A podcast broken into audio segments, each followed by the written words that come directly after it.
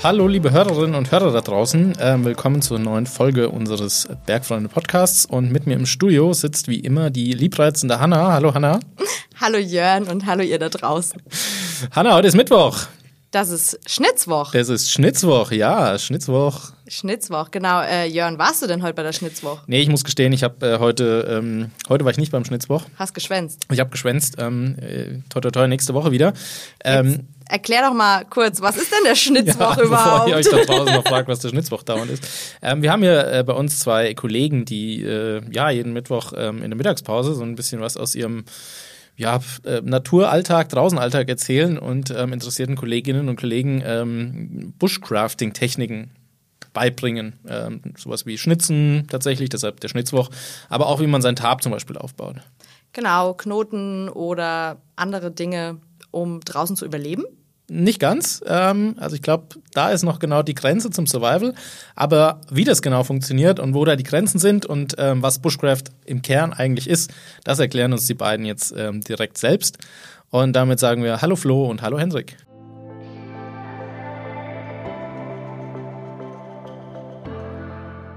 Hallo ihr beiden, schön, dass ihr da seid. Ähm, wir haben euch heute eingeladen, denn ihr seid die Experten bei uns im Unternehmen, wenn es ums Thema Bushcrafting geht. Ja, da kann man wohl von ausgehen. Das sind wir. Genau. Bevor wir aber in das Thema einsteigen, und ich bin da ziemlich gespannt drauf, wollen wir von euch erstmal hören, wie von anderen Gästen auch. Ähm, wer seid ihr und was macht ihr bei den Bergfreunden? Ah, Flo, nach dir? Ja, ich fange gerne an. Äh, ich bin der Flo, genau. Und ich arbeite im Kundenservice. Bin da Sachbearbeiter, also ich kümmere mich um alles, was so After-Sales-mäßig passiert. Wenn euer Paket nicht ankommt, dann bin ich da irgendwo dran und helfe euch. Und ich bilde die neuen Kollegen aus. Cool. Und der Hendrik? Ja, äh, ich bin Hendrik, wurde schon gesagt, äh, ich bin im Einkauf Sachbearbeiter. Das bedeutet, ich sorge dafür, dass alles, was bestellt wurde, auch äh, reinkommt, dass das, was sich gut verkauft hat, halt auch nachbestellt wird und solche Themen. Für Zollfragen bin ich zuständig. Und seit neuestem darf ich auch das Messersortiment planen. Also bin auch thematisch am Thema Bushcraft direkt dran. Cool. Ja, super spannend auf jeden Fall. Tolle, tolle Berufe. Ähm, jetzt wollen wir mal noch von euch wissen, was macht ihr denn gerne, wenn ihr nicht im Büro seid? Surprise. Bushcraften. ist das eigentlich richtig? Sagt man Bushcraften? Ist das ein Verb? Bushcraft oder Bushcraft oder Bushcraften? Bush, Bushcraft, also das kann, man, das kann man schon so sagen, ja. Ja, Okay. hervorragend. Okay. Aber vielleicht, keine Ahnung, macht ihr noch was anderes? Gibt's noch irgendwie versteckte Talente? Ja, so ein bisschen kochen, sehr gerne. Ähm, auch draußen, auch am Feuer, also das macht ja auch Spaß. Äh, wandern, spazieren gehen. Zwei Kinder, die nehmen ziemlich viel Zeit in Anspruch, aber so im Großen und Ganzen. Schön. Hendrik, bei dir? Ja, äh, bei mir ist das Gleiche. Ich habe auch zwei kleine Kinder, das heißt, äh, da viel zu tun. Äh, wenn ich da mal nichts zu tun habe, dann äh, damit nichts zu tun habe, dann gehe ich gerne wandern, auch Langstrecken wandern. Ich mache so Megamarsch, Mammutmarsch mit 100 Kilometer in 24 Stunden. Bin da durch Corona ein bisschen faul geworden, aber habe jetzt wieder mit dem Training angefangen. Nächstes Jahr im Mai ist äh, Megamarsch München, von München nach Mittenwald, 100 Kilometer. Und ja, das sind so neben Bushcraften, Schnitzen, was mich so in der Freizeit sonst umtreibt. Ja, cool. Ich glaube, das Langstreckenwandern heben wir uns dann nochmal für eine andere Folge auf. Heute wollen wir uns, wie gesagt, um das Thema Bushcrafting kümmern. Ich glaube, wir fangen mal mit einer kleinen Begriffsdefinition an, weil ähm, wie ich das Thema erstmal gehört, das erste Mal gehört habe, konnte ich mir noch nicht so viel darunter vorstellen. Ähm, Flo, was versteht ihr denn unter Bushcraft oder gibt es da vielleicht eine allgemeine Definition oder wie, wie muss ich mir das vorstellen? Da gibt's sogar ganz viele allgemeine Definitionen, aber so die, die, wenn man das mal so einmal rund, in, im Rundumschlag mitnehmen möchte. Es ist im Grunde die Fähigkeit, in der Natur, im Wald oder im Busch auch ähm, zu, zu leben. Nicht zu überleben, wie es im Survival der Fall ist, sondern wirklich, ich, ich will nicht aus der Wildnis weg mit möglichst wenig Mitteln, die ich dabei habe, sondern ich nehme Sachen mit, gehe in den Wald, in die Natur, um mir da eine schöne Zeit zu machen. Und mir da vielleicht was zu bauen, was aufzubauen, was zu kochen, zu schlafen, was auch immer. Ähm, und so im Grunde ist das, beinhaltet dieses Bushcraft, also Handwerk ist da ja mit drin, auch Woodcraft, also die, die Holzarbeit, ähm, Sachen zu bauen, Sachen zu schnitzen und so weiter. Das- Das, ist ein ganz wichtiger Punkt. Bushcraft ist der Oberbegriff, der für viele Themen, viele Fähigkeiten, die man da haben muss, äh, heutzutage in Mode ist, aber im Prinzip die schon lange bekannt sind. Eben, Mhm. äh, Flo hat es schon angesprochen, Woodcraft wäre der in unseren Breiten der korrektere Begriff, weil Bush kommt, also soweit mein Verständnis ist, ist es von einem australischen Mhm. Survival-Trainer geprägt worden und die, da heißt halt die, die, die Landschaft eben, du gehst in den Busch und Mhm. nicht in den Wald oder so. Äh, das wären für unsere Breiten gerade Woodcraft dann the theoretisch passender, aber das ist der Begriff, unter dem man sowas entsprechend kennt. Ähm, Im Deutschen kennen vielleicht manche von euch den Begriff des Waldens, also in den Wald gehen und da sich wohlfühlen. Ähm, den Punkt, den, den Flo angesprochen hat, den finde ich persönlich ganz wichtig. Ähm, ich glaube, Dave Canterbury, das ist ein ganz bekannter amerikanischer Survival-Trainer, hat mal den Spruch äh, äh, gebracht, im Prinzip beim äh, Survival versucht man lebend aus dem Wald wieder rauszukommen. Beim äh, Bushcraften geht man in den Wald, um im Wald entspannt oder zufrieden zu leben. Das finde ich ist natürlich äh, stark runtergebrochen, aber finde ich ganz gut auf den Punkt gebracht. Okay, also dann verstehen wir, Bushcrafting kann alles so ein bisschen sein, aber auf jeden Fall im Wald. Da bin ich richtig, oder? Draußen. Draußen, Draußen, okay, draußen draußen. wird's im Wald, also in der Stadt wird's nicht gehen, aber. Ja, okay. Und ähm, wie kann ich mir jetzt so einen so einen typischen Bushcraft-Ausflug vorstellen? Also man, man könnte den Begriff äh, Wildnisfähigkeiten verwenden. Wie komme ich halt draußen in der Natur, in der Wildnis entsprechend klar. Wo das ist, im, ist im Endeffekt egal. Wald ist natürlich hier die, die dominanteste Form, aber es gilt genauso, wie ich in Schneelandschaften, also äh, Mors Kochanski, ein anderer berühmter Survival-Trainer aus Kanada, der hat halt in, in Kanada gelebt, im, im schneebedeckten Wald und die Hälfte seiner äh, dessen Erfahrung, die er gemacht hat und weitergibt, dreht sich halt darum, wie du im Schnee halt nicht drauf gehst und solche Sachen. Ähm, aber im Endeffekt Wildnisfähigkeiten draußen entsprechend klarkommen. Was es dann für den Einzelnen im, im Detail bedeutet, ist, ist höchst unterschiedlich. Okay. Ähm, ich persönlich bin zum Beispiel jemand, der draußen sehr gerne bastelt. Also ich habe immer mein, mein Schnitzmesser dabei, aber auch mein Löffelmesser. Das ist ein rundes Messer, mit dem man also Aushöhlung von Löffeln gut äh, äh, schnitzen kann. Andere Leute, für die ist es wichtiger, einfach draußen zu sein, eben die Natur zu erleben, den Sonnenaufgang, den Sonnenuntergang, die Geräusche im Wald. Ähm, andere ähm, legen lange Strecken zurück. Dave Canterbury, den ich erwähnt habe, der ist auch Jäger. Da ist dieses amerikanische Trapper-Thema, also Jagen in der Natur auch. Tiere, äh, also aus der Natur leben, mit Jagdaspekten äh, dabei. Also Bushcraft beinhaltet ganz, ganz viele Themen, aber eben draußen sein und da gut klarkommen. Ja. Okay, also ich bin ja immer noch Rookie und äh, jetzt muss ich natürlich sagen, ich denke immer so an Bear Grylls, wie heißt der? Bear Grylls. Bear Grylls. an so dieses, wie überlebe ich und ich trockne mich, also eine Sache weiß ich, ich trockne mich mit Schnee ab, wenn ich nass bin. Ähm, das ist so meine Vorstellung, wie, wie das jetzt bei euch da draußen abgeht. Ähm, aber vielleicht könnt ihr da nochmal wirklich sagen, so wie, wie sieht es aus, wenn ihr euch vornimmt, irgendwie, also oder wie lang geht das Ganze? Macht ihr dann genau. eine Woche oder geht ihr mal einen Tag raus? Wie, wie sieht das so ein typischer Start in so ein Wie sieht, wie sieht ein Florian Müller Bushcraft Genau. Abenteuer aus? Also, ich habe vor zwei Wochen eins gemacht mit meinen Kids. Ähm, wir hatten so Papa-Wochenende quasi. Und es okay, wir machen irgendwas draußen, weil äh, drin hocken ist doof, Wetter war schön. Und wir sind einfach an den Grillplatz äh, in die Nähe gefahren, sind dahin gelaufen, ähm, bisschen im Wald rum, Holz gesucht, ein Feuer angemacht, Würstchen gegrillt, äh, bisschen Sachen gesammelt, was gebastelt draußen. Es ist einfach so dieses das ist so die einfachste Variante. So zwei, drei Stunden rausgehen. Da muss jetzt auch kein Lagerfeuer mit dabei sein, aber mit ist es schon immer schöner. Ähm, das kann aber auch so der Klassiker sein, wenn, wenn wir beide was machen wollen, mit oder ohne Kids. Man trifft sich irgendwo im Wald, an einem Grillplatz, ähm, macht da was, bastelt was, schnitzt was, probiert irgendwas aus und wenn es ein neuer Tabaufbau ist oder sonst irgendwas, probiert einfach ein bisschen, fachsimpelt ähm, und ist da. Und das kann aber auch noch länger werden. Also die Woche haben wir, glaube ich, noch nicht gemacht. Aber Okay. Zumindest mal so zwei Tage Sachen mit Übernachtung und sowas ist dann schon ein Wochenende ist es halt meistens bei uns. Okay, cool. Nicht schlecht. Und, und was ist jetzt der Unterschied zu so einer klassischen Trekking-Tour? Also, wenn ich irgendwie trekken gehe und ich habe so mein Equipment dabei, wa- was ist da jetzt der, also wie, Im Endeffekt sind die Grenzen fließend. Was, wie, wie viel Anteil klassisches Trekking, ich laufe von A nach B, genieße da die Natur, ist, ähm, ähm, also das, das sind auch Inhalte, die beim Bushcraften jetzt nicht, nicht ungewöhnlich sind.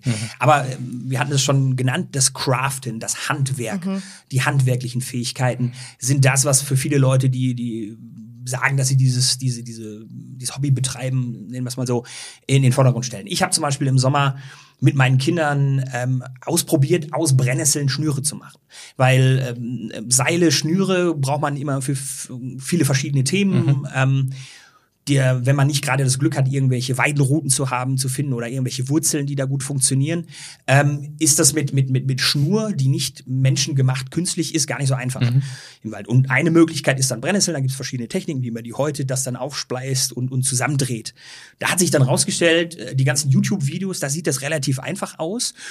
Ähm, wenn man dann entsprechende Übungen reinsteckt, funktioniert das auch, aber es ist halt zum Beispiel ein unglaublich zeitaufwendiger Prozess. Okay. Auf der anderen Seite war es aber total interessant äh, und spannend, das mal auszuprobieren und dann zumindest theoretisch das Wissen zu haben, wenn ich mal irgendwie nichts anderes habe, aber ganz viele Brennnesseln, könnte ich mir theoretisch Kann ich mir einen Tee kochen? kein Salat. Tee, Tee wäre auch möglich, aber eben halt so viel Schnur und wenn man das weit genug aufdröselt und, und dick genug zusammen macht, kann man da auch irgendwann Seil draus haben. Aber dann arbeitet man an so einem Seil aber auch eine Woche. Und ob das dann halt in einer Survival-Situation, Draußen-Situation so sinnvoll ist, da kann man vortrefflich drüber streiten. Okay, da muss ich jetzt mal kurz einhaken. Ähm, wie habt ihr das gesammelt? Also habt ihr reingegriffen? Oder? Äh, also in der Tat, äh, mei- meine Kinder sind da so ein bisschen schmerzbefreit, weil die haben immer noch nicht kapiert, dass Brennnesseln, oder zumindest mein Sohn, der drei ist, dass Brennnesseln halt äh, Brennen? problematisch sein können und der, das tut dann immer wieder weh. Nein, man nimmt Handschuhe. Ganz einfach. Oh, ja, das ist ja klar. Das ist ein wahnsinnig Okay. Banal, aber Handschuhe halt. Tipp. Ja, zur, cool. zur, zur Grundausstattung äh, für Bush, fürs Bushcraften, für das, was man da macht, hat man immer eine gewisse Grundausstattung. Dazu gehört halt das Messer, aber dazu gehören auch vernünftige Handschuhe, mit denen man eben Brennnesseln und solche Sachen gut handhaben kann. Und da ist es dann ganz einfach, man rupft die Dinge ab, zieht sie einmal durch die Ja. Hand und dann sind die diese diese Stacheln, die quasi äh. Kieselsäure was glaube ich übertragen, Ja. die sind dann ab und dann kann man das handhaben ohne Probleme. Okay, gut. Okay, also das heißt so, euer Equipment ist eher so, hm, wie drücke ich das jetzt aus, traditionell. Also ihr sagt jetzt nicht, ihr habt ja den neuesten High-End-Shit, sondern ihr versucht schon einfach sehr viel selbst zu machen, wenn ihr draußen seid, oder? Es, es gibt, glaube ich, beides. Ich wollte es auch gerade sagen, weil du meinst, was ist denn der Unterschied zu, einem, zu einer Tracking-Tour und äh, Bushcraften? Ähm, es ist zum einen der, wenn man das möchte, sind die Sachen eher traditioneller. Also ich mag diese, diese Oldschool-Sachen ganz gern. Ähm, Holz, Stahl, Messing sind einfach schöne Materialien, die sich auch gut anfühlen. Ähm, aber ich mag auch äh, einen ultraleicht äh, Packsack, weil er nichts wiegt und ich ihn irgendwo reinstopfen kann und wasserdicht ist. Äh, Ich glaube, so die, die Kombination aus den, ich finde die alten Sachen toll, weil ich alte Techniken lernen möchte. Ich finde aber auch die moderne Technik schön. Ähm, und, und vielleicht auch der Unterschied zum Tracking. Ähm, ich nehme die Sachen mit, die ich unbedingt brauche. Also ich nehme ein Feuerzeug mit, wenn ich ein Feuer anmachen möchte, möchte habe ein, zwei andere Sachen mit dabei und dann mache ich meine Tour und mache mir da abends ein Feuer. Und beim Bushcraft kann es sein, ich bin sechs, sieben Stunden draußen, lauf eine Stunde zu der Feuerstelle und mache dann fünf Stunden lang ein Feuer. Weil ich halt nicht mein Zündholz oder mein Feuerzeug benutzen möchte, sondern ich möchte halt versuchen, mit zwei Stöcken ein Feuer zu, mit Feuer und mit dem Bogen zu reiben. Oder ich möchte versuchen, das mit, mit zwei Steinen zu machen. Ähm, oder ich möchte verschiedene Zunder sammeln und die ausprobieren. Also wirklich, es geht so um dieses ähm, alte Techniken lernen, ausprobieren. Und dann ist es auch gar nicht wichtig, dass ich dann damit jedes Feuer anmache. Also ich muss dann nicht jedes Mal meinen Bogen nehmen und hier zwei Stunden lang das Feuer versuchen anzureiben, sondern ich kann's. Und ich habe es probiert und es funktioniert. Und ich nehme dann trotzdem ab und zu mein Feuerzeug, weil es halt schnell angehen soll. Okay, ja, in meinem Kopf ist jetzt vor allem so, auf der einen Seite kann ich es ein bisschen nachvollziehen, aber vor allem die Frage, warum zur Hölle diesen Umstand? also warum nicht einfach? Warum nicht das Feuerzeug und der Gaskocher und ähm, Das warum? Zelt, ja, Ja, genau. das Weil's- Zelt. Weil es zum einen Spaß macht. Also es ist einfach dieses, dieses Machen, dieses einfach mal ausprobieren wollen. So kann ich mit, mit zwei Stöcken ein Feuer anmachen. Ja. Ja. das ist so. Und wenn ich es kann, Feuer macht es richtig Spaß. ähm, und ich glaube, die andere Sache ist so ein, ein, Schlagwort, das das häufig fällt bei vielen Hobbys, ist so eine Entschleunigung. Ja. Also ich mache nicht Klick, Feuer ist an, sondern ich muss mein Holz herrichten, ich muss meinen Zunder herrichten, ich muss mir die, die Werkzeuge herrichten, vielleicht sogar noch bauen selber. Und ich mache dann einfach nicht nur, ich halte die Flamme ans Holz und es brennt, sondern ich muss dann vielleicht zehn Minuten diesen Stab bewegen und gucken, dass da irgendwann mal Rauch rauskommt. ähm, und dann ist eine Stunde vorbei. Und ich denke so, oh cool, eine Stunde für ein Lagerfeuer. Aber es brennt und es hat Spaß gemacht. Mhm, cool. Das heißt, ein bisschen Geduld muss man mitbringen. Auf jeden Fall. Ähm, wie seid ihr zu dem Thema überhaupt gekommen? Wie, wie ging das los bei euch, Hendrik? Robert, ihr?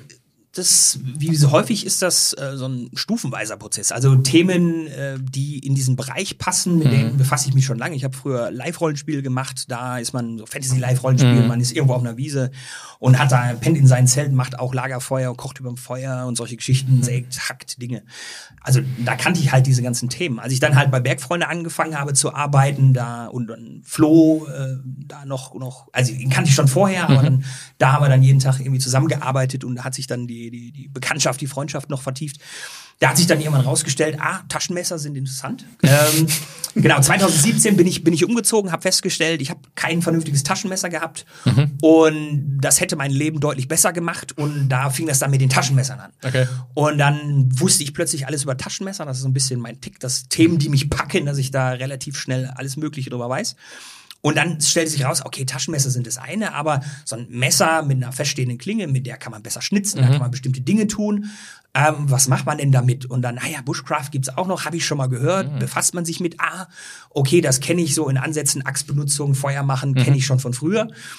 Und so hat sich das halt Stück für Stück entwickelt. Und das wurde, also rein, das reine Interesse, aber zusätzlich beschleunigt eben durch, durch die Arbeit, dass man eben mit, mit den entsprechenden Leuten jeden Tag zu tun hat, die draußen unterwegs sind, sowas interessant finden, dass man jemanden wie Flo hat, der Ja. einen da auch, äh, Partner in Crime nenne ich ihn da immer, der einen da entsprechend inspiriert, ähm, Schön. Äh, wo man sich dann die Bälle da ideentechnisch hin und her spielt. Ja. Und ja, so hat sich das dann Stück für Stück entwickelt. Das ist auf jeden Fall ein gutes Ventil, um seine Faszination für Messer auszulassen, würde ich sagen. Ich, äh, wenn also ich bevor das du Messerschlucker wirst oder sowas, ist Bushcraft, glaube ich, die bessere Variante. Wenn ich das leugnen würde, wäre das unglaubwürdig. Dementsprechend lassen wir es einfach mal so stehen. Ja, Mensch, voll schön, dass ihr euch so gesucht und Ja, gefunden voll. habt, hey. Ja. Flo, wie waren deine Anfänge im Thema Ja, Bushcrafting? ähm, in, in vielen Sachen recht ähnlich. Also ich komme auch so aus der Live-Rollenspiel-Mittelalter-Szene so ein bisschen, ähm, habe aber schon immer eigentlich auch über meinen Vater so die, die Anfänge des Survival-Hobbys in Deutschland mitverfolgt. Also Rüdiger Okay. Neberg kennen vielleicht ein paar, Ja, der ist ja. ja vor ein paar Jahren leider gestorben. Ähm, der hat eben so dieses, ja, wie kann ich mit nix überleben? Ich glaube, der ist mal nur in einem Overall von Hamburg nach Garmisch gelaufen und so Späße. Also das Also auch so die- im Schnee abtrocknen. ja, lassen. genau, genau. Der ist auch so der Typ im Schnee abtrocknen. ähm, oder im Einbaum über den Atlantik fahren und so Sachen. Also der hat da richtig krasse Sachen gemacht. Ähm, und da haben schon so die Anfänge gekommen, so, hey, cool, da kann man ja was draußen machen, aber ich find's mal anstrengend, oh, ich hab nix und muss dann aus nix irgendwas herstellen.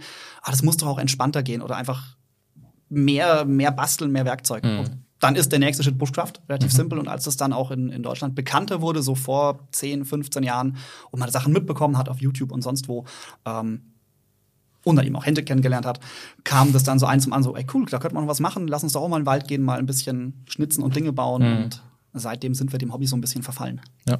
Das heißt, ihr zwei habt euch gesucht und gefunden. Ähm, wie ist denn so generell die, die Bushcraft-Community? Ist das schon ein großes Thema ähm, hierzulande oder ist es eher noch, ja, sag ich mal, Es, äh, unterrepräsentiert? es, es macht den Eindruck, dass es Stück für Stück größer wird, weil auch immer mehr, also die sozialen Medien haben das halt enorm beschleunigt, weil Leute sich bei Nischenhobbys, wie das überall ist, einfacher finden können. Ja, es gibt klar. entsprechende Foren und so, Bushcraft Deutschland, bla. Ja.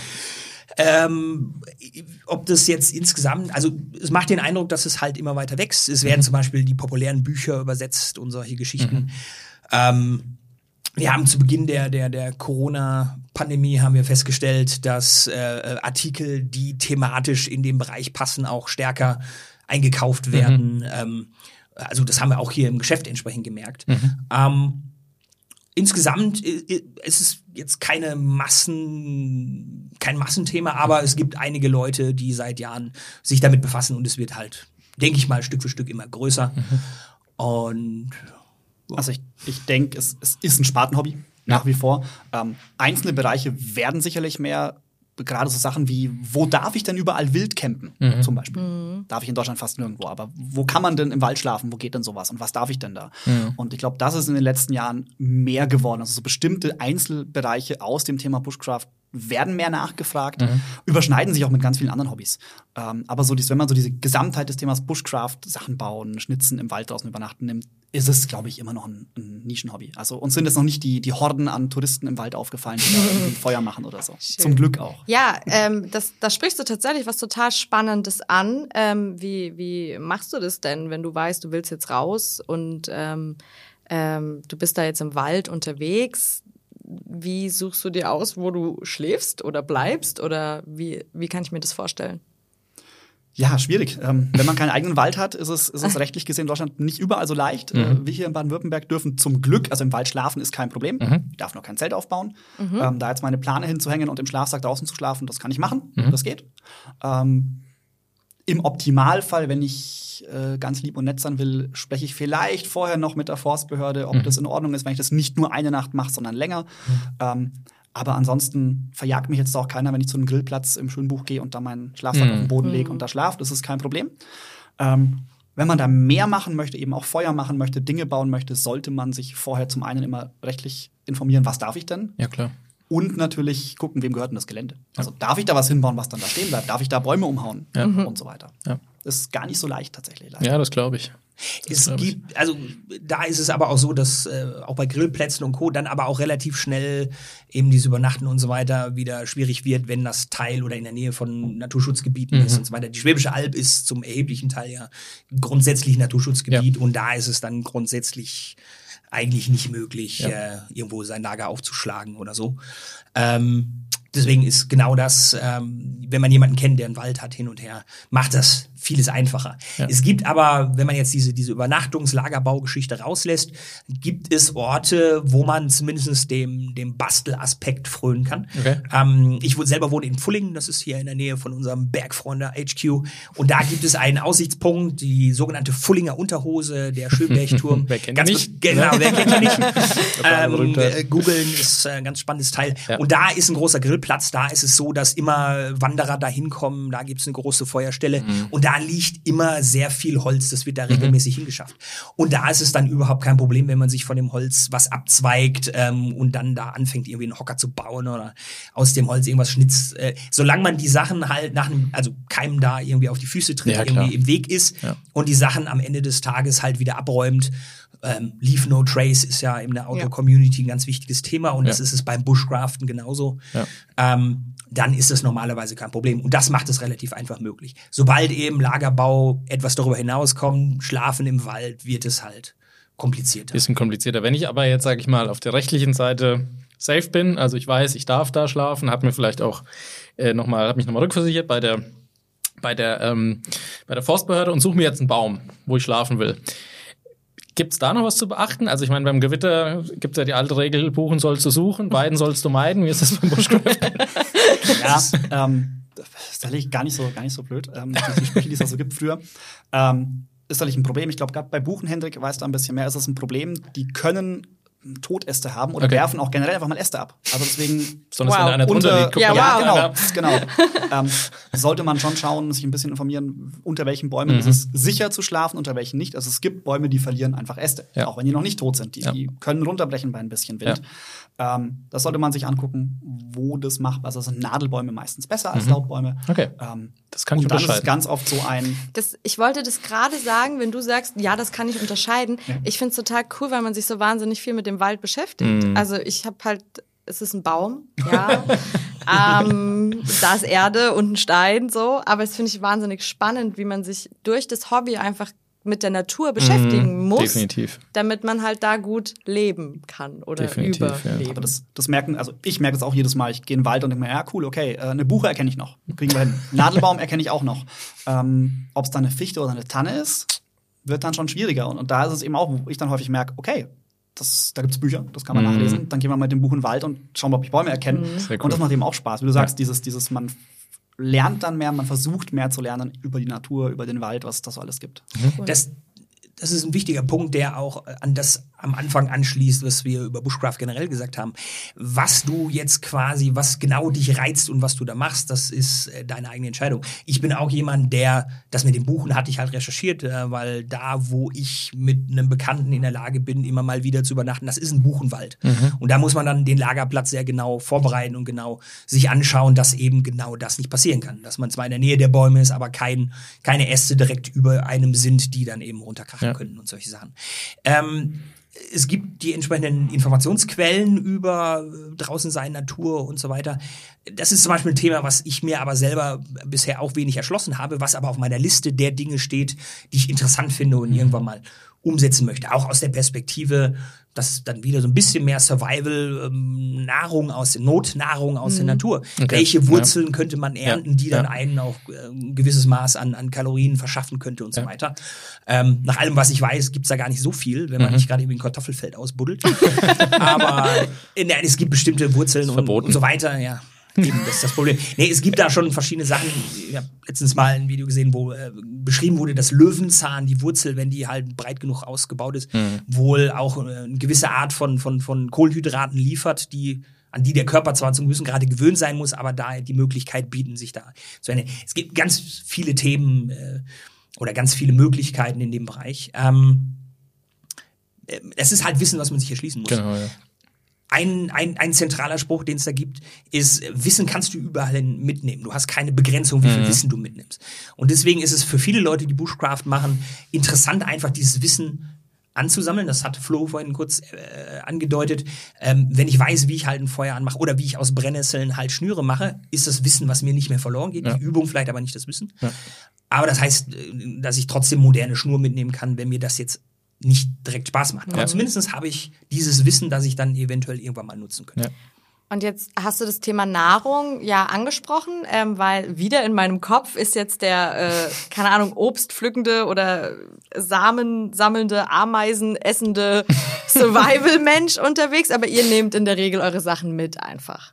Ja, Ja. auf jeden Fall. Ähm, man kann, also äh, das Problem ist, dass äh, tierische, äh, Quatsch, pflanzliche Nahrung, da ist dann das zu sammeln. Das, also ein, ein Beispiel, was immer genannt wird, sind Bucheckern. Bis du genügend Bucheckern gesammelt hast, dass sie dir und die be- zubereitet hast, ge- aufgespaltet hast und so weiter, dass sie dir genügend Energie bieten, dass du davon leben kannst, das, da musst du eine Menge Bucheckern sammeln. Okay. Und so. Ähm, Und so, eine, so ein Würstchen, wie Flo vorhin erzählt hat mit den Kindern, ist glaube ich schon auch. Genau, und, und deswegen, ja. aber, aber jetzt äh, in dem anderen Bereich, äh, in Deutschland darf man halt nur in sehr engen ähm, Umständen jagen. Man muss da die entsprechenden Jagdscheine haben und so weiter. Man darf das nur auf eine bestimmte Art und Weise tun. Ähm, deswegen sind, das so Bereiche, die, die für unsere Art von Bushcraft keine, keine Rolle spielen. Wir nehmen unser Essen mit in den Wald und äh, kochen es da dann aber immerhin zünftig überm Feuer. Ja. Jetzt, ich bin äh, ein sehr, sehr äh, begeisterter Horrorfilmgucker und ähm, wenn ich mir vorstellen würde, alleine nachts im Wald zu liegen, da geht's mir jetzt schon, läuft's mir jetzt schon ein bisschen eiskalten Rücken runter. Äh, wie war das für euch so in eurer ersten, könnt ihr vielleicht euch noch dran erinnern, eure erste Nacht äh, im Wald? Äh, war das creepy, Flo, für dich oder war es irgendwie okay? Oder? Also, also die Nacht im Wald ist gar nicht so schlimm. Wenn du da mal nachts dringend irgendwo hin musst Also- dann so aus dem Tab raus, Ja. aus dem Schlafsack raus, Ja. hinter den nächsten Busch und du hörst dann Geräusche und siehst Schatten. Da hat man dann schon manchmal andere Vorstellungen im Kopf, aber Okay. Mhm. es ist, ist trotzdem, also das bleibt auch. Dieses, weil man ist einfach in der Natur, wenn ich zu Hause im Bett liegt, dann habe ich da maximal das Auto, das vorbeifährt Mhm. und mal das Licht von der Straßenlaterne und das war's. Mhm. Mal eine Katze und ein Igel vielleicht noch, okay. Aber es kann halt im Wald passieren, wie es beim Grillen mit meinen Kindern passiert ist, plötzlich bricht ein Reh durch den Busch. Mhm. Denkst du so, oh, okay, fünf Meter weg, das habe ich sonst daheim nicht, wenn ich auf der Couch sitze. das, ja. Ähm, ich bin auch sehr gespannt, jetzt am Wochenende steht wieder ein Übernachtungstrip ähm, an. Mhm. Mit einer guten Freundin, die das noch nie gemacht hat. Also die auch im Zelt draußen schon geschlafen hat. Ja, das kann ja, Ding. Und sie meint, okay, im Wald und wir sind ja nicht weit weg. Also das Auto ist dann, glaube ich, zehn Minuten weg. Das Mhm. ist nicht so schlimm. Die hat auch gemeint, es ist spannend, ob sie schlafen kann draußen. Das wird, glaube ich, ganz lustig. ja, glaube ich. Äh, in, interessanterweise war das relativ unproblematisch. Ich bin äh, nachts unterwegs zu sein durch mein äh, Megamarsch-Training gewohnt, weil die Kinder müssen erstmal ins Bett und dann kann Papa anfangen hier zu trainieren. Und das ist meistens ab neun äh, unter der Woche, wo es dann auch im Sommer anfängt dunkel zu werden. Das heißt, ich bin äh, relativ viel nachts unterwegs gewesen, was dazu führt, dass ich diese Situation gewohnt bin und Okay. sogar schätze. Aber als ich das äh, erste Mal mit äh, dem Kumpel äh, in diesen Buchenwald gefahren bin, äh, da hat er mir so viel erzählt, ja, und überhaupt, und das ist ganz unheimlich und so still, und ich habe da voll die Panik geschoben, als ich da mal allein unterwegs war, dass ich dann angefangen habe, hier voll Panik zu Ja. Und als wir dann im Wald waren, war das total, der Mond hat geschienen, es war total still, es war super friedlich, das war eine der schönsten Nächte, die ich jemals erlebt Schön. habe. Ähm, äh, das, das gestaltet sich für alle völlig unterschiedlich. Was man, die Menschen haben so ein bisschen Urangst vor der Dunkelheit, allein im Wald hin und her. Wenn man sich aber anschaut, was kann einem passieren, also versucht das ein bisschen zu reflektieren, Ähm, solange man nicht Wildschweinen, die irgendwo in einem Gebüsch gerade schlafen, ans Bein pinkelt und die aktiv ärgert, kann einem im deutschen Wald normalerweise nichts passieren, weil rein statistisch gesehen im deutschen Wald nachts keiner unterwegs ist. Also diese Sorge, dass hinterm Busch könnte einer hervorspringen und versuchen, dich irgendwie um die Ecke zu bringen, ist, wenn man darüber reflektiert, Blödsinn. Ja. Weil die suchen sich ihre Opfer woanders. Nicht, dass Ja. das nicht passieren kann, aber Ja, das ja. passiert nicht in Pfullingen oben auf, der dem, Unterhose. Äh, Auf der dem Berg. Unterhose. Oh, auf der Unterhose, da, da passiert das eher nicht, genau. Ähm, deswegen, ich, klar, man muss sich dran gewöhnen, wie das Mhm. draußen ist, die Geräusche hin und her. Aber im Prinzip gibt es nachts draußen im Wald keine Gefahr, außer ein Ast fällt dir auf den Kopf. Und Und jetzt vielleicht die Leute, die jetzt nicht so mh, viel Erfahrung im Camping, draußen sein, unterwegs haben, ähm, ist es nicht auch schweinekalt? Also wie, wie macht ihr das? Oder beziehungsweise, also für mich, ich habe halt einen super Schlafsack. So, der hat ge- gefühlt minus 30 Grad Komforttemperatur.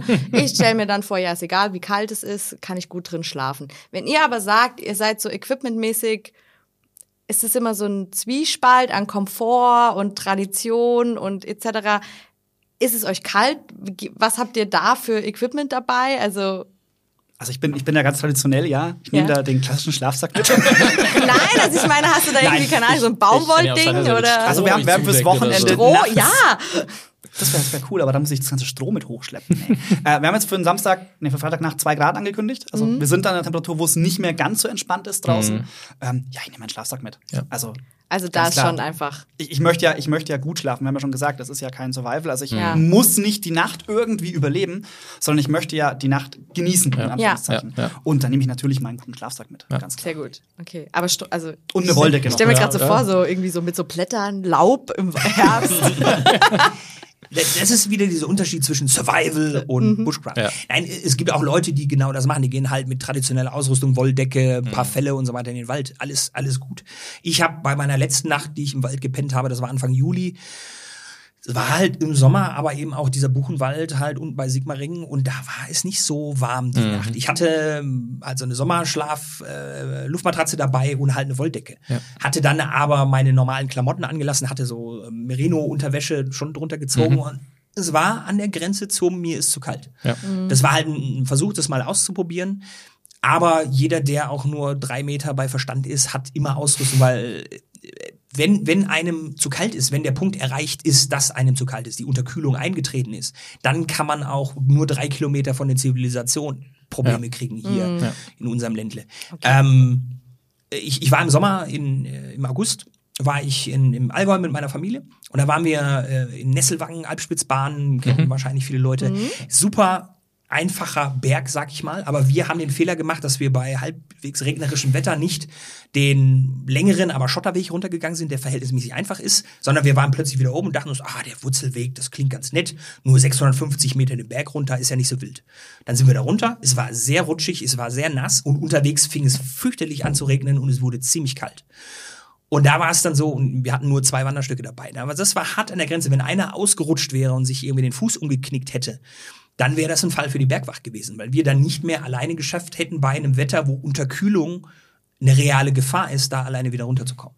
Und das zeigte mir eigentlich, dass wenn das nur ein bisschen höher gewesen wäre, auf einem Berg, der halt, keine Ahnung, mal 1000 Meter höher ist, oder äh, das Wetter nur ein bisschen schlechter geworden, gewesen wäre, dann wäre in so einer Situation nahe der Zivilisation, mitten im Sommer, eine Familie aber entsprechend in, in Not geraten. Und da muss man immer muss man vorsichtig sein. Die Vorbereitung für diese Trips ist ganz arg wichtig. Den Lagerplatz auswählen, die richtige Ausrüstung zu haben. Besser mehr Ausrüstung mitnehmen, die dich nachts warm hält, als zu wenig. Außer man möchte jetzt unbedingt ausprobieren, wie kalt einem werden kann.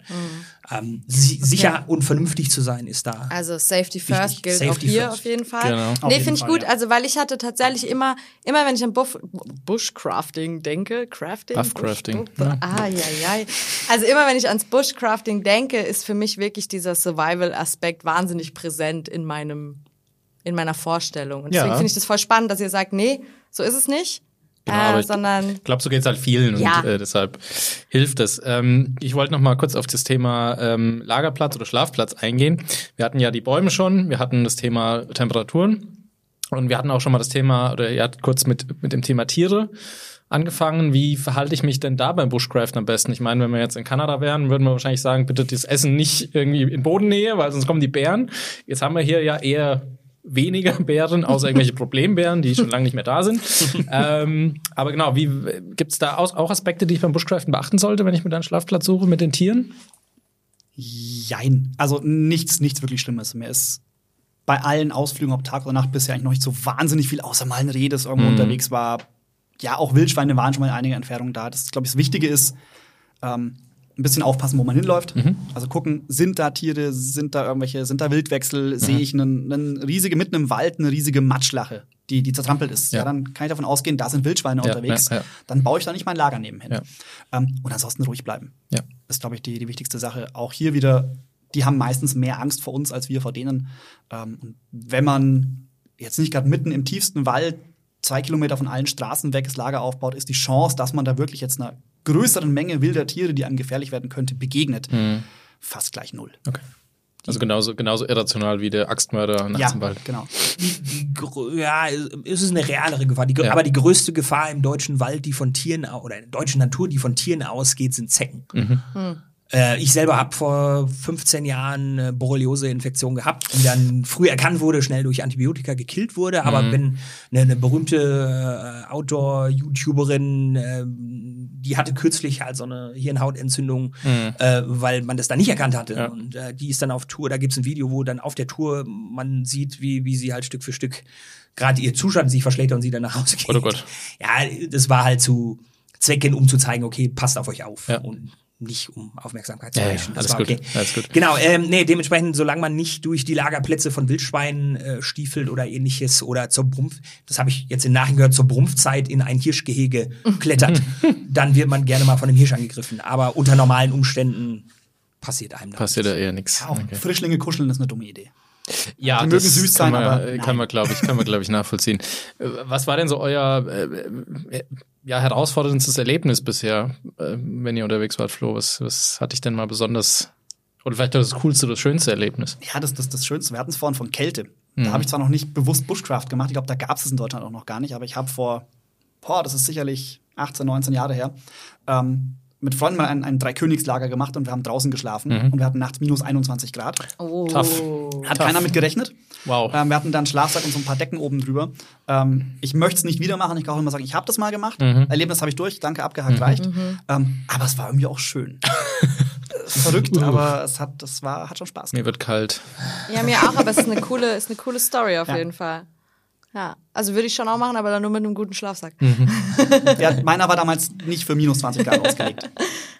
Kä- Kälte ist da, glaube ich, ein zentrales Stichwort. Meine beiden Erlebnisse, die ich da nennen würde, sind auch das, zum einen das, was ich gerade beschrieben habe, wo wir da am Berg äh, bl- fast in na, Seenot, Quatsch, Bergnot geraten wären, so ist der Begriff. Und das zweite war, äh, letzten Winter war ich äh, auf der Schwäbischen Alb bei hier 30 Zentimeter Schnee unterwegs. Nachts war, also, es war ein bisschen Minusgrade, aber es, es war schön kalt. Äh, aber es war auch schön, weil meine Ausrüstung gestimmt hat und der Rest dadurch entsprechend gut gepasst hat. Ähm, möchte ich das nicht missen, dieses morgens Aufwachen halt im Schlafsack, diese eisige Kälte, das äh, war schon, hat mir gut gefallen. Wisst ihr, was ich so super cool finde? Dass ihr das einfach direkt vor der Haustür machen könnt. Ja. Das finde ich tatsächlich einen riesen, einen total wichtigen Punkt, ähm, dass ihr euer Hobby und das, worauf ihr Bock habt, ihr geht einfach aus der Tür, wo ist ein Wald? Also natürlich, ja, wir haben es gesagt, man muss es absprechen, so mit Übernachtung und so, aber prinzipiell ist es einfach, einfach direkt vor der Haustür. Ja, ich cool. besser geht's eigentlich nicht, oder? Schön, ja. Das ist das Tolle an der Region hier, wo wir hier leben. Ich komme ursprünglich aus dem Ruhrgebiet, wo es auch einiges an Natur gibt, wenn man weiß, wo man sie suchen muss. Aber da gibt's nicht die Fullinger Unterhose. Aber da gibt's nicht die Fullinger Unterhose So und die es. Schwäbische Alb. So ist es. Das ist genau richtig. Wir hatten ja jetzt schon äh, auch am Anfang vor allen Dingen gesagt, dass es viele verschiedene Spielarten von Bushcraft gibt. Ich schaue mir auf YouTube immer sehr gern Bushcraft-Kochvideos an, tatsächlich, mit äh, schönem Sound am Lagerfeuer kochen, finde ich ganz toll. Ähm, äh, was ist so euer Ding? Also ich glaube, du hast ja vorhin schon mit Schnitzen so ein bisschen erzählt, Henrik. Ähm, ja, genau. Ähm, ich habe gerade eine äh, Tasse, eine, eine sogenannte Kuxa, eine traditionelle, glaub, skandinavische Tasse in Arbeit, äh, die meine Tochter sich äh, direkt für sich reklamiert hat, als ich die angefangen habe. Papa, die ist super, die will ich haben und die braucht ein Herz. Und da schnitze ich Okay, jetzt gerade ein Herz rein. Ich habe noch zwei Wochen, dann ist ihr Geburtstag, bis dahin muss sie fertig sein. Ja. Das heißt, Aber du, äh, du hast die ganze Tasse quasi aus einem Stück Holz geschnitzt. ich hab, äh, ähm, war Anfang August im äh, Ruhrgebiet bei meinen Eltern mit den Kindern äh, zu Besuch und da habe ich, äh, ich bin immer großer Holzjäger. Wenn ich irgendwo Mhm. so, einen, so einen riesigen Holzstapel am Straßenrand sehe, der offensichtlich halt Restholz ist, also Ich nicht, sagen, nicht, nicht, nicht, nee, nee. ja, nee, nee, genau, nicht von, nicht, nicht von Forstarbeiten gefällt, sondern, sondern einfach die, die haben Aufräumarbeiten Ja, gemacht und ja. da habe ich mir dann ein schönes Stück, es war dann, hat sich rausgestellt, Buche Mhm. geerntet, mir das mitgenommen und dann da angefangen zu bearbeiten. Und ja, da, da bin ich dann traditionell unterwegs, da habe ich wenig Werkzeuge, mein Mhm. Messer, meine Axt und noch diese, dieses Löffelmesser. Ähm, wenn man sich einfacher machen will, gibt's noch andere Werkzeuge, aber ich äh, bin da jetzt seit Wochen schon dran und Stück für Stück wird da immer was rausgeschnitzt und Cool. bin Das jetzt fast toll. fertig. Ja. Aber auch ähm, generell finde ich spannend eben die, die, die Werkzeugbenutzung, Axt, Säge und so weiter, Dinge, Dinge damit tun ähm, und dann, keine Ahnung, Hocker, Lager, wie auch immer, bauen und so. Cool. Das finde ich cool. Jörn, kannst du mir auch so eine Herztasse schnitzen? Ich glaube, da muss ein Hendrik fragen. Hm, schade. Ist, äh, da du nicht meine Tochter bist, müssen wir dann, dann den entsprechenden Preis aushandeln. Ah, ich hab's versucht. Flo, was ist dein Ding? Ja, so? ich, ich bin da ganz auf, auf Jörns Seite. Ähm, Essen ist, ist toll und wichtig. Also ich probiere auch gern aus, was kann ich auf, auf dem Feuer alles kochen und was geht da alles. Ja. Und einfach generell Feuer machen ist so sehr meins. Ich glaube, das habe ich mit meinem Sohn gemein. Ähm, der macht es auch immer gerne. Sagt, Papa, machst du wieder Feuer? Wir müssen Feuer machen. Und einfach da, wie, was gibt's alles für hunderttausend Möglichkeiten, wie ich ein Feuer anmachen kann. Und dann eben was drauf kochen, weil wenn Feuer brennt, muss man damit auch was machen. Das finde ich auch total cool, weil ich habe mal so, es gibt doch diese Tinder-Sticks, Mhm. heißen diese Feuer, Feuerstein-Dinger. Ja. Und damit habe ich auch mal ein Feuer gemacht. Und ich habe mich gefühlt wie der coolste Mensch auf Erden, weil ich Feuer gemacht habe. Also kann ich schon, kann ich schon nachvollziehen. Ja. Das, das ging mir auch so nicht mit Tinnerstick, aber mit, mit klassisch mit Stein und Eisen. Also mit, einem- mit einem Schlagstahl, ähm, mit einem Feuerstein und einem Feuereisen, dem alten. Das habe ich mal ewig probiert. Ich glaube, fast drei oder vier Stunden. Verrückt. Ähm, und habe es dann auch endlich geschafft. Und ich bin dann ums Feuer getanzt. Das war schon schön. Also Castaway nur ohne. ja, genau, äh, genau, Ja, genau ohne so. Das genau so. Das Ja, hat schon sehr Spaß geil. gemacht. Cool. Wir hatten ja jetzt schon das Thema Equipment öfter mal äh, am Start. Ähm, wir haben ja schon darüber gesprochen, dass man es vielleicht auch eher ein bisschen komfortabler auslegen kann und vielleicht ein bisschen herausfordernder. Gibt es dann Dinge, die tabu sind beim Bushcraften?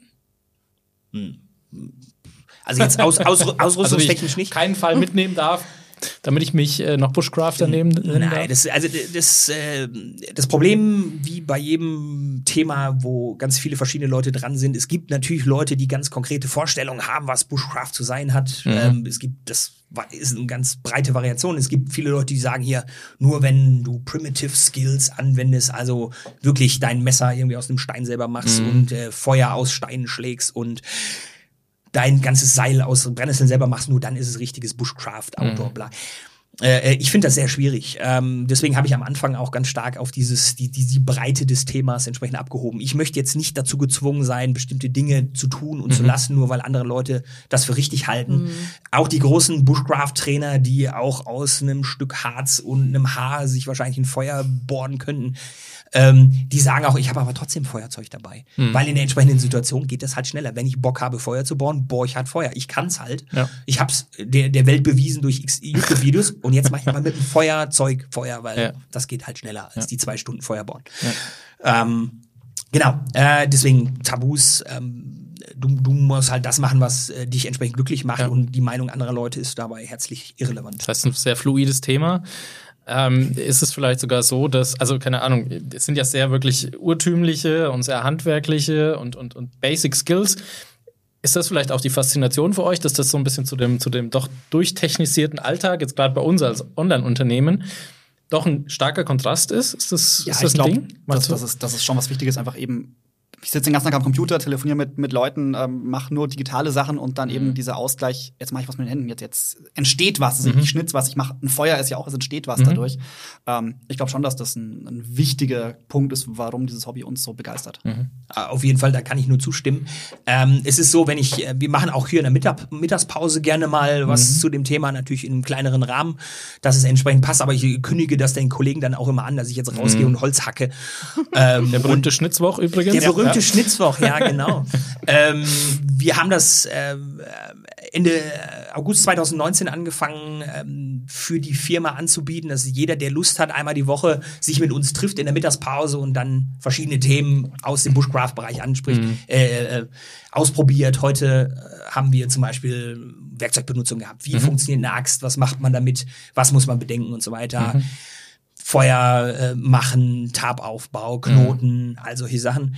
Für, für uns ist es auch, also zum einen teilen wir damit die Leidenschaft mit der Firma, zum Mhm. anderen ist es für uns auch eine extrem gute Übung, wie das in jedem Bereich ist. Ja, Wenn klar. wir Dinge erklären müssen, verstehen, sehen wir dann, ob wir es verstanden haben oder nicht. Definitiv. Und wenn wir uns dann die, die, die ähm, während der Corona-Hochphase von, von äh, der Corona-Pandemie, da haben wir das nicht gemacht, haben das erst kürzlich wieder angefangen. Ähm, wenn wir uns jetzt äh, anschauen, was wir jetzt machen und wie gut wir mit bestimmten Themen klarkommen, also letztens hatten wir Knoten, wie gut wir jetzt das mit den Knoten hinkriegen versus die erste Sitzung, die wir Ende 2019 gemacht Ja, haben, wo wir ja. uns mit Knoten noch nie wirklich viel befasst haben. Ja. Das ist für uns auch selber schon spannend zu sehen, wie wir uns da entsprechend das weiterentwickeln. glaube ich. Du hast gerade gesagt, ihr habt euch äh, weiterentwickelt und ähm, das Thema geht immer weiter voran. Was ist denn so auf eurer Bucketlist? Was würde euch denn noch so richtig reizen, mal zu machen? Ja, also was, was, was mich mal reizen würde, ähm, Henrik hat es vorhin von, von Kanada. Mhm. Ähm, mich würde es mal reizen in einem Land, in dem man halt wirklich einfach in den Wald gehen kann, da Mhm. ein Camp aufbauen kann für zwei Wochen ähm, und mal gucken kann, was kann ich denn alles? Also Mhm. was, was kann ich denn mit dem, was ich hier bei uns geübt habe, in einer richtigen Wildnis ähm, Mhm. machen? Vielleicht begleitet und nicht allein, das ist vielleicht, glaube ich, schlauer, gerade Kanada oder so. Aber sowas mal in Schweden, in Kanada, in, in, in den USA zu machen, Mhm. das wäre schon noch mal ganz schön. Okay. Äh, Finde ich sehr sympathisch, aber ich hätte da jetzt tiefer gestapelt. Nein, denken Sie groß. Ja, denken Sie groß, ja, dann, dann, dann, was Flo sagte. Nee, also in meinem Fall ist es halt, ähm, ich, ich stelle immer wieder fest, wie wenig ich, wie viel ich schon weiß und wie wenig ich aber dann doch gleichzeitig weiß. Und wie viele Bereiche es gibt, äh, wo ich halt noch mehr Wissen an, mir einigen kann. Und gerade diese, dieses Thema Nahrung aus der Natur ähm, finde ich thematisch halt total spannend. Ähm, und möchte da, wenn ich dann mal halt die Zeit dafür finde, mich da ähm, stärker mit befassen, weil ich die, den Gedanken wirklich rauszugehen und dann zumindest theoretisch in der Lage zu sein, aus der Natur zu leben, falls es nötig wäre oder weil man einfach Lust drauf hat, äh, fände ich extrem spannend. Und das dann mit einem Kanada-Trip zu verbinden, wäre sicherlich nicht das falsche Schritt, aber erst den ersten Schritt vor dem zweiten. Ja, klar. natürlich. Tatsächlich, die, die Ernährung aus der Natur ist auf meiner Bucketlist für nächstes Jahr. Ähm, wir haben bei uns, ich glaube, drei Ortschaften weiter ein, ein Kräuterhaus und die bieten tatsächlich Naturkräuter und Nahrung aus der Natur Wanderungen an. Ähm, direkt am Neckar bei uns, also dann das wirklich, ist ja cool. das kann man dann auch anwenden. Ja. Ähm, das ist im Plan nächstes Jahr bei mir. Cool. Das macht dir den richtigen Pilz erwischt. Genau. Oder aus Brennnesseln keine Seile macht, sondern Ja, dann genau. doch. Tee. Der bringt dir aber nicht so viel, glaube ich. Der wärmt von innen. Das stimmt. Man nimmt ja die Blätter nimmt man für den Tee und den Streu, also vollständige Verwertung und den, den, den Stamm von der Brennnessel Mega. für die Schnüre. Also Nose to tail quasi. kannst dann Nur exakt vegan. Beim Tee trinken und Seil machen. Nose to Was tail will man mehr? vegan, Ja, genau. okay. Lieb's. Okay. Ja. Mega, also voll Ich spannend. finde es auch mega faszinierend, das Thema. Ja, dann gehen wir jetzt auch mal in den Wald? Ja, oder? ich weiß nicht. Ich Oder glaub, kommt dann nur einer von uns beiden wieder raus? Ich glaube, das überlassen wir unseren Profis. Kommt doch mal glaub zum auch. Schnitzwoch. Genau, wir kommen mal zum Schnitzwoch. Wir, wir nehmen euch, einfach mit, dann ist alles gut. Okay. Schön. Können wir euch vertrauen? Ich glaube schon. Ich glaube schon. Cool. Größtenteils. Ihr beiden, vielen, vielen, vielen, vielen Dank, dass ihr heute unsere Gäste wart. Ähm, wie gesagt, sehr, sehr spannendes Thema für uns. Ähm, wir fragen unsere Gäste zum Schluss immer nach einem Song für unsere Playlist. Oh oh. So erschrockene Gesichter. Erschrockene Gesichter. ähm, ihr dürft jetzt quasi einen Song nennen, den ihr gerne auf unsere äh, Podcast-Playlist setzen wollt. Ähm, Flo, schieß mal los. Ja, ähm, fällt mir noch einer ein. Passt ganz gut. Ähm, man ist ja dann mal viel auf, auf Reisen quasi. Ja. Und mein passender Song ist da von The Dead South. Mhm. Ähm, ist eine kanadische Bluegrass-Band. Ähm, Travelin' Man. Okay. Das passt. Mega, das höre ich mir gleich mal an. Ja, Holy ist der auf, Bluegrass. ist der auf Spotify? Äh, sicherlich. Auf- Auf, auf, jeden auf. YouTube, auf YouTube. Ich, ich kenne die Okay. Band nämlich auch gro großartiger Vorschlag. Ich, ich bin mehr so der Heavy Metal Mensch Mhm. und deswegen äh, würde ich Gettysburg von Iced Earth nehmen. Okay. Ich weiß nicht, ob das so massenkompatibel ist, aber das Schauen ist eines meiner Ja, Lieblingslieder. Das ist keine Vorgabe. Und keiner hat I Will Survive gesagt von, von Oh, Claudia Gaynor. Das ja. Wir machen ja Bushcraft, kein Survival. I will Bushcraft. I Will Bushcraft. In diesem Sinne hat mich sehr gefreut, Ja, Jungs. Macht's immer. gut. Und wir sehen uns beim Schnitzwoch. Alles Macht's klar, gut. macht's. Bye, Bis bye. dann. Ciao. Ciao.